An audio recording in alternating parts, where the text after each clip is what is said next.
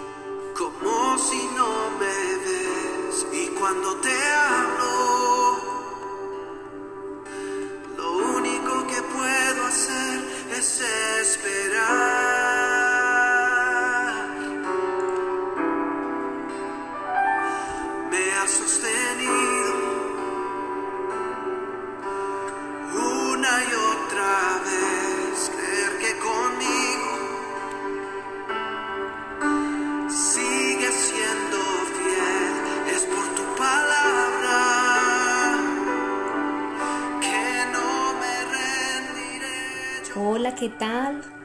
Nos alegra saber que estás aquí. Y estamos avanzando en la historia de Ruth. Para conocer a fondo la historia y todos sus detalles, te recomiendo que leas el libro completo. Hoy reflexionaremos puntualmente en todo el capítulo 2. Si lees por primera vez, te invito a hacerlo en la versión nueva traducción viviente que contiene un lenguaje mucho más fresco y entendible. Quiero que pienses un momento.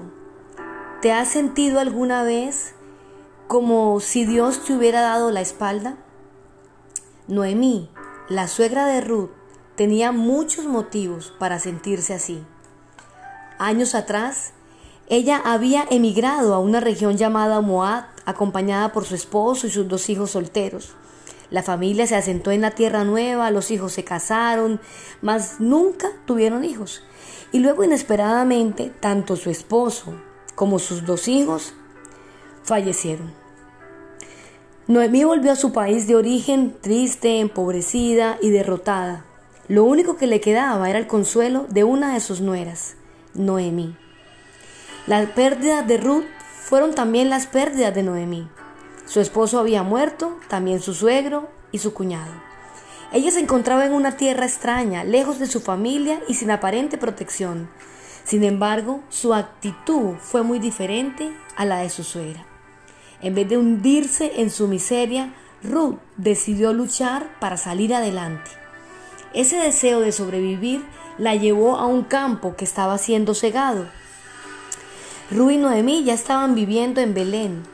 Por eso esos versículos de este pasaje no mencionan cuánto tiempo pasó desde el día que regresaron, pero podemos suponer que no había pasado mucho, ya que debían buscar una forma de sustento para poder vivir. Ruth era una chica diligente, no era perezosa, tenía iniciativa y por eso decidió buscar trabajo. Sus palabras reflejan la esperanza de un nuevo comienzo. Y Ruth la Moabita dijo a Noemí, te ruego que me dejes ir al campo a recoger espiga en pos de aquel a cuyos ojos halle gracia. Y ella le respondió, Ve hija mía. Esto está en Ruth 2.2. Siguiendo la costumbre de ese tiempo, ella caminó detrás de los segadores que trabajaban para el dueño de la tierra. Recogió las espigas que estos no levantaban o las que dejaban caer accidentalmente al hacer sus manojos. En ese entonces cualquier persona con necesidad podía recoger espiga tras los segadores para procurar su propio sustento sin tener que mendigar. La dedicación de Ruth al trabajo y a ayudar a su suegra captó la atención del dueño de aquel campo, un hombre llamado Vos. Ruth llegó al espigar al campo de Vos. ¿Casualidad? Por supuesto que no. En la vida cristiana nada de lo que vivimos es casualidad. Dios en su plan ya tenía escrito lo que sucedería en la vida de esta mujer. Por eso fue que ella llegó y halló gracia a los ojos de este hombre. Él la invitó a tomar del agua y el alimento que tenía preparado para sus empleados. Asimismo, les dio instrucciones para que la dejaran cosechar sin molestarla. Al dirigirse a Ruth, él reconoció la manera en que ella había apoyado a Noemí Dios no se había olvidado de ella y la favorecía aún en estos días malos. Ruth no estaba sola, Dios la acompañaba. Por tanto, en el momento en que ella decidió entrar a este terreno, iba con una actitud humilde que la ayudó a encontrar el favor de quienes estaban a su alrededor. Las desgracias nos llegan, pero no nos destruyen. Dios nos extiende su mano protectora y nos levanta de las situaciones más desesperantes. Si estás pasando por años de escasez o prueba, no te desanimes. Sigue luchando y confiando en que Dios te sacará adelante. Vos pudo ver en Ruth lo que Proverbios 31 habla sobre la mujer virtuosa, porque los criados hablaban las cosas buenas de ella, la vio trabajando hasta la noche y cuando él se acerca y habla con ella, puede ver con sus propios ojos lo que ha escuchado y él sabe que aún perteneciendo a otro pueblo y teniendo otras costumbres y teniendo otros dioses a los cuales podía volverse, Ruth decidió buscar refugio en el Señor. Y vos le respondió y dijo, todo lo que has hecho por tu suegra después de la muerte de tu esposo me ha sido informado en detalle. Y cómo dejaste a tu padre, a tu madre y tu tierra natal y viniste a un pueblo que antes no conocías.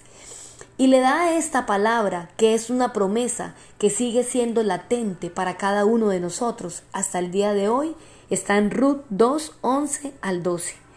Le dice, que el Señor recompense tu obra y que tu remuneración sea completa de parte del Señor Dios de Israel, bajo cuyas alas has venido a refugiarte.